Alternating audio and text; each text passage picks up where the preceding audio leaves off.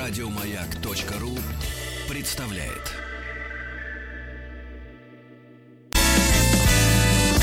Физики и лирики.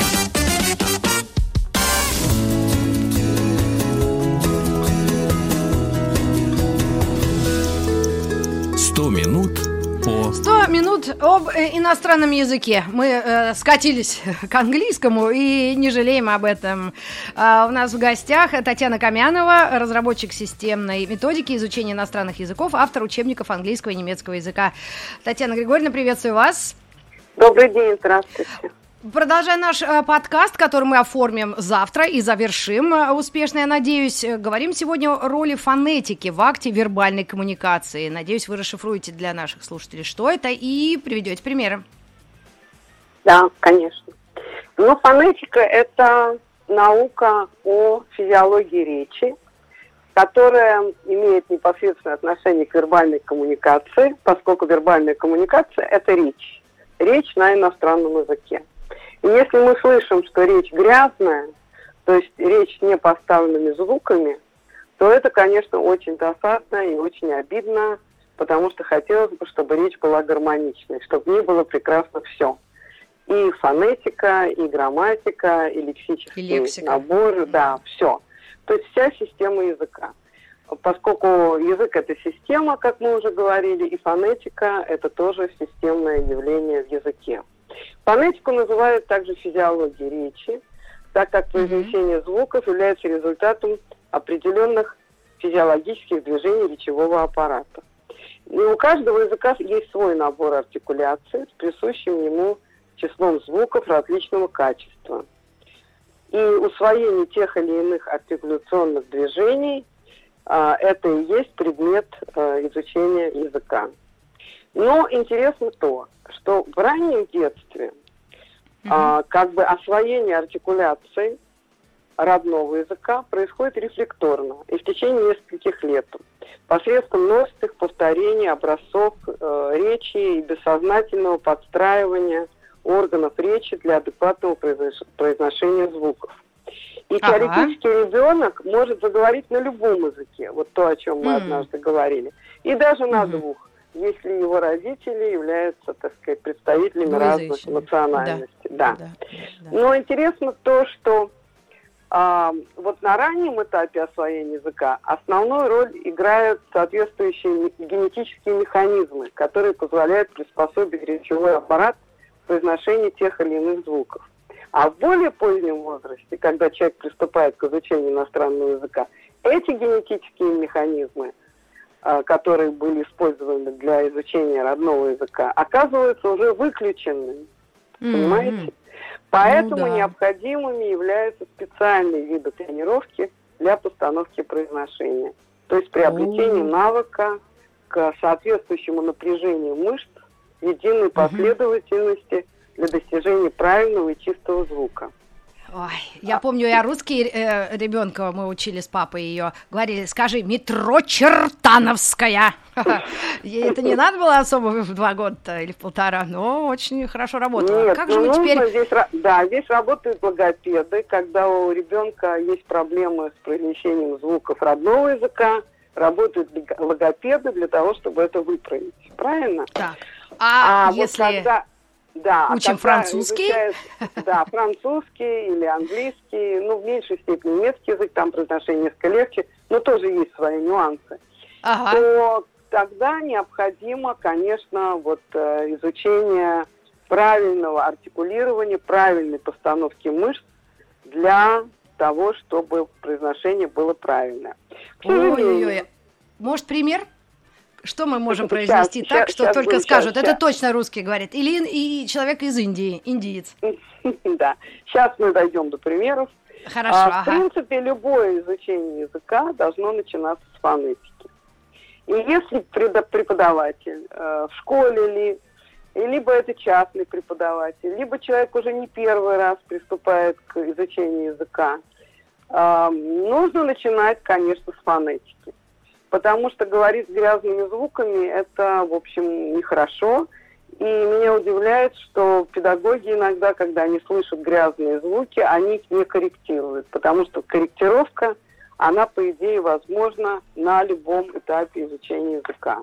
Поэтому mm. вот вам лайфхак. Когда вы начинаете, приступаете к э, первый раз к изучению языка или не первый раз, что очень часто встречается, нужно задавать этот вопрос. Нужно, если вы не видите, что вам начинают изначально, не, не начинают ставить произношение, нужно задать вопрос, а как у нас с постановкой произношения, как у нас с фонетикой, как с этим быть. И если да. педагог не проявляет к этому интереса и считает, что так как-нибудь, то mm-hmm. нужно принимать меры. Если это частный mm-hmm. педагог, надо искать другого педагога. Если это в школе происходит, то надо, в общем, как-то решать этот вопрос, задавать mm-hmm. этот вопрос и просить, чтобы это было осуществлено. А, артикуляционный аппарат у каждого человека очень индивидуален. И, в принципе, а, существует такая тенденция к тому, что вот вы послушаете там какие-то пленки, да, и само собой оно подстроится. А оно само собой не подстраивается. И для того, чтобы научиться правильно артикулировать, в большинстве случаев необходимы специальные тренировочные упражнения на определенные звуки. Особенно на те звуки, которые не совпадают в данном случае с нашими родными. языком. Да, да. И вот существуют некоторые звуки, которые являются притчей во языцах. Вот вам пример. А, например, инговое окончание, вы же знаете, ин, которое не поставлено, в основном бывает. Но есть одно слово, evening, там и то, и то. Да, оно должно втянуться, потому что изначально звуки, Вечер. когда они тренируются, они скаутрированные, а потом они, э, так сказать, уже после тренировки они становятся более непосредственными, да, в речи. Но вначале они утрированы. Межзубный звук, вы же знаете the, его, да? The, the, да. The, ta- the table? The table, да. Ну, ага. ладно бы там the table, а вот, например, this is вызывает А, да, ой-ой-ой, это же шип, я поняла, пиши с буквы Да, да the, потому the, this is, yeah. The ага. is, потому что проблема даже не в том, чтобы язык поставить между верхними и нижними зубами, а в том, чтобы mm. правильно и горизонтально привести обратно и сказать что-то похожее на сызрань. Mm-hmm. сыз. Вот тогда оно получается. Э, да. Так сказать, э, звонкий звук «з» должен а, звучать, потому что mm-hmm. окончание глаголов а, в третьем лице настоящего времени «с», да, после гласных да. оно звучит звонко. Opens, там, да. does и так далее. А, буква A в закрытом слоге «э». Это ага. такой тоже звук, который является проблемным. А, ага. W, произносимый как В, а, где должна быть тренировка губ. И вообще Вау. я вам хочу сказать, в английском, в английском да, вау. В английском языке, так сказать, способ артикуляции гораздо более вертикализирован, чем в русском. И вот эта вот проблема перейти на более вертикализированный способ артикуляции, чем в русском языке. В русском языке мы говорим более широко. Во всех европейских языках говорят более mm-hmm. узко, с большим использованием губ. И вот это да. вот проблема. Но с другой стороны, также учат дикторов, между прочим. И mm-hmm. вот эта проблема, потому что довольно сложно перестроить артикуляционный аппарат на вот этот да, более да. вертикализированный способ артикуляции. Да, но вот. если это сложно на слух воспринять, в принципе, это часто видно, когда идет э, дубляж актеров иностранных на русский язык. Да. И они говорят, по идее, одно, и все равно это не, сов- не совпадает. У них рот более такой подвижный и разговорчивый, а у нас это там, ну, как-то, ну, чуть по-другому, на мой взгляд. Поэтому всегда да. удивительно когда Брюс Уиллис по-русски что-то говорит, и особенно по-украински, это прямо наслаждение слушать, как он, как он на украинской мове, э, ну, там что-то делает. Это вообще да. просто кайф, мне кажется. Ну, вот э, ну, недавно ну... показывали нашу э, олимпийскую чемпионку Алиночку Загитову, которая пробку, которая? ей рекомендовали пробку положить в рот. И а, вот она да, в пробках, боже. да, в пробках она сидит с пробкой, кладет в, в рот трубку, и таким образом она учится говорить как диктор, потому что она теперь ведет программу на телевидении. О, да? ну что ж, Да. пожелаем ей только успехов а, Да, и вообще безусловно. самых лучших достижений. Я просто, а, мы можем еще вернуться через пару мгновений и как раз поговорим с вами вместе. Я вот мне пришла, пронзила меня эта идея. А, Вчера умер один очень крутой гитарист э, Эдди Ван Хален, и как раз вот о музыке, о роли музыки в произношении. Вот это хотелось бы с вами Хорошо. обсудить и обязательно Да. поставим, потому что столько было нам просьб э, о нем вспомнить, что невозможно. «Сто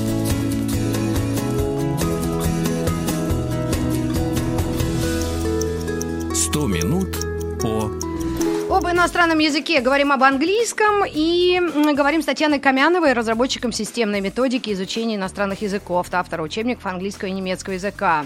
Итак, фонетика в жизни человека, в акте вербальной коммуникации. И вот наш вам вопрос. А можно ли все-таки фонетику свою под подправить, э, слушая иностранную музыку. Вот The Beatles слушали всю жизнь, все пара-тройка поколений. Они очень понятно пели.